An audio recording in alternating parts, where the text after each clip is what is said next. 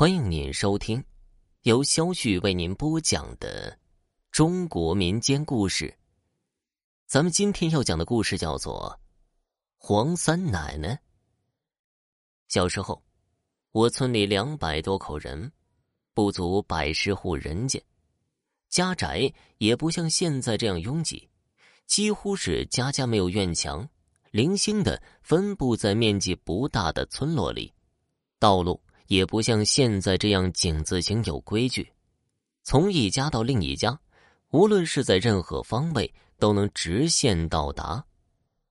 村里一般大的孩子也就那么七八个，屁大一会儿就能跑遍全村了。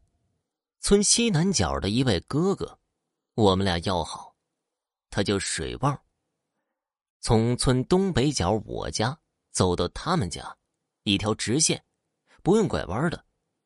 不但每天一起往返上学，而且节假日也总缠在一起。上世纪六十年代，雨水大，地下水位很浅，村子里到处都是大大小小的水坑和相互牵扯着的小河沟。村西南角地里有一个大桃园，是我们村的老祖坟。祖坟向南一百米，有一个长满芦苇的大水坑，人称。苇坑，又因为是在村子的南方，所以又叫称南坑。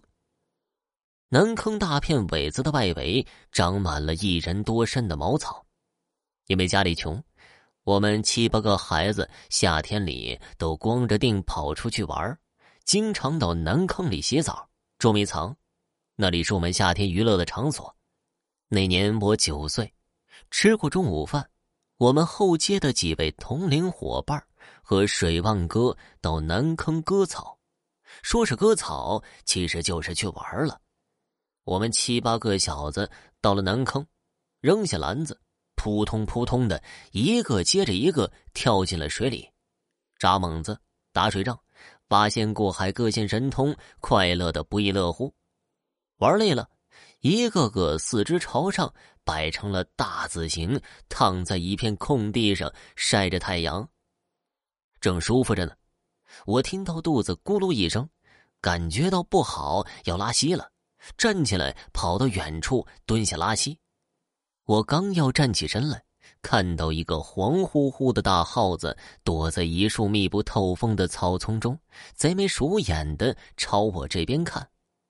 我悄悄的回去，叫来了水旺哥，压低声音说道：“你看，耗子，那么大的耗子，你看见了吗？”水旺哥朝我手指的方向看了一会儿，骂道：“我靠，黄皮子！”我俩一下子兴奋起来，随手一人扯几根芦苇，弯着腰，悄悄的朝那黄鼠狼躲藏的地方摸过去。那黄皮子当时探出多半个身子，跟小狗差不多一般大。听到我俩说话，就钻进了深处。然后，我俩就趟遍了那一片茂密的草丛，一顿的翻腾，最后也没有找到黄皮子，欣欣然的回到了晒太阳的地方。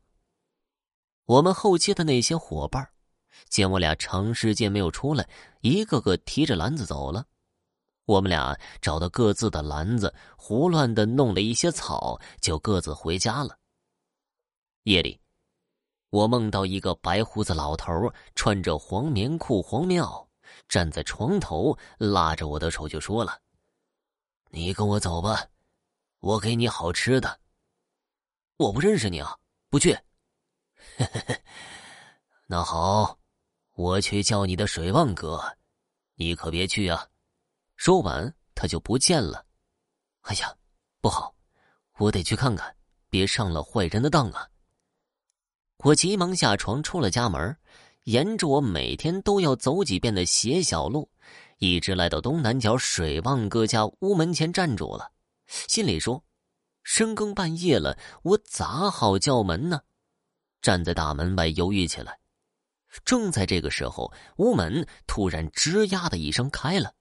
一前一后走出两个人来，白胡子老头在前，水旺哥在后。我急忙走向前去，问道：“双哥，你干啥去啊？”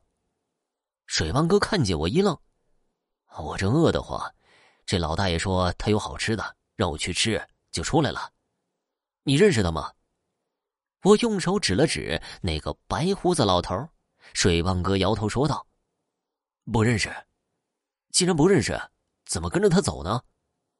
我饿呀，水胖哥喃喃的说道：“我从小就有一股敢说敢做的犟劲儿，认定了的事情，九头牛也拉不回来。”我向前迈了一大步，挡住了他的路，说道：“饿也不能去。我奶奶经常跟我说。”现在坏人可多了。站在一旁的白胡子老头不乐意了，但他仍然不生气，就对我们俩缓缓的说道：“你们俩都跟我走吧，我带你们吃好吃的去。”我一听，愤然说道：“俺不去，你走吧。”黄皮子看我一再阻拦，他生气了，瞪起两只小眼睛，愤愤的说道：“你这娃娃！”你不去也不让他去，坏我的事儿，走开！那老头脸色一下子变得阴沉起来，双眉倒竖，面色狰狞。我不怕他，大声的说道：“就不去！”话音刚落，感觉一股骚臭的气味迎面扑来，不知咋回事头晕眼花，一下子栽倒在地上。我大吃一惊，用力的睁开眼睛，感觉了一下，原来是在床上。抬头一看，天儿已经亮了。我急急忙忙下床跑了出去，刚出屋门，看见水棒哥站在屋门外。我上前拉住他的手，问道：“你去了吗？吃他的东西了？”他一愣：“啊，原来咱俩做的是同一个梦啊！没去啊，你摔倒了，我去拉你。”就醒了，赶紧过来看你。后来因为这个事儿，找来了我邻居家的二大娘，分别给我俩送了送鬼。因为第二天起，我们俩每天到天黑就会发起高烧，说胡话。